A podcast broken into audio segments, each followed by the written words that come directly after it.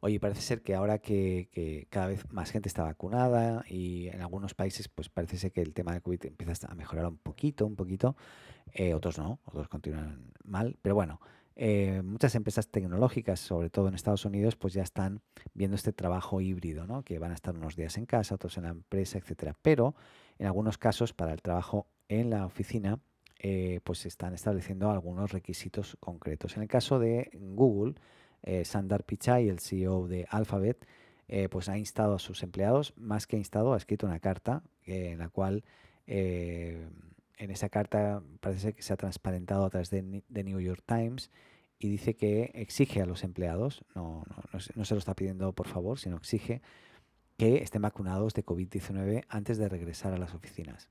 El requisito entra en vigor la próxima semana para los empleados de Google en Estados Unidos y posteriormente se estaría viendo en otros países cómo, cómo va a eh, evolucionar. Lo mismo ha hecho Facebook. En las últimas horas también ha anunciado que requerirá de vacunas eh, o que sus empleados estén vacunados eh, con las dos vacunas principales que se establecen en Estados Unidos de momento para volver a las oficinas. Y no sería nada extraño que más y más compañías se empiecen a sumar a, a esta medida. ¿no? Ahí igualmente recordemos que en muchos casos igualmente está este regreso a las oficinas eh, se está retrasando de forma genérica en, todas partes. En el propio eh, Google ya han dicho que será a partir del 18 de octubre. Y recordemos también que Apple retrasó, su vuelta a las oficinas, que quería que fueran ahora. En este caso, no, no por el tema de la vacuna en sí, sino porque los empleados no están dispuestos a estar tres días eh, en la oficina y dos en, en, su casa, sino quieren estar dos, tres en su casa y dos en las oficinas. ¿no? Pero bueno, Así que nada, la vuelta a la normalidad va a ser algo diferente de lo que podría ser que estuviésemos pensando incluso que iba a ser. Eh, y tras demostrar la viabilidad del trabajo remoto durante este último año, clarísimamente muchas empresas van a seguir ofreciendo esta propuesta, como por ejemplo Twitter, que ya lo he dicho más de una vez, eh, que, que 100% trabajo remoto, ¿no? y muchas otras. El teletrabajo, sin embargo, también tiene esta gran brecha en cuanto a la productividad y flexibilidad se refiere.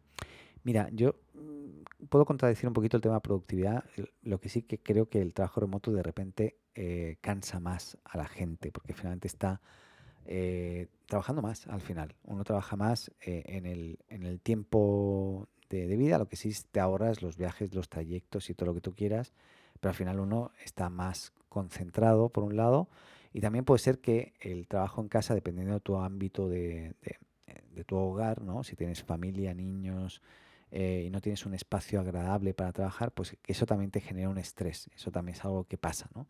Pero si tú tienes un buen espacio, está demostradísimo que hoy tú puedes medir la productividad, sobre todo para los el, el, trabajo de oficina, el trabajo de tanto desarrolladores, gente que trabaje en, análisis de datos, en contabilidad, en finanzas, en marketing, en bla, bla, bla, bla, bla.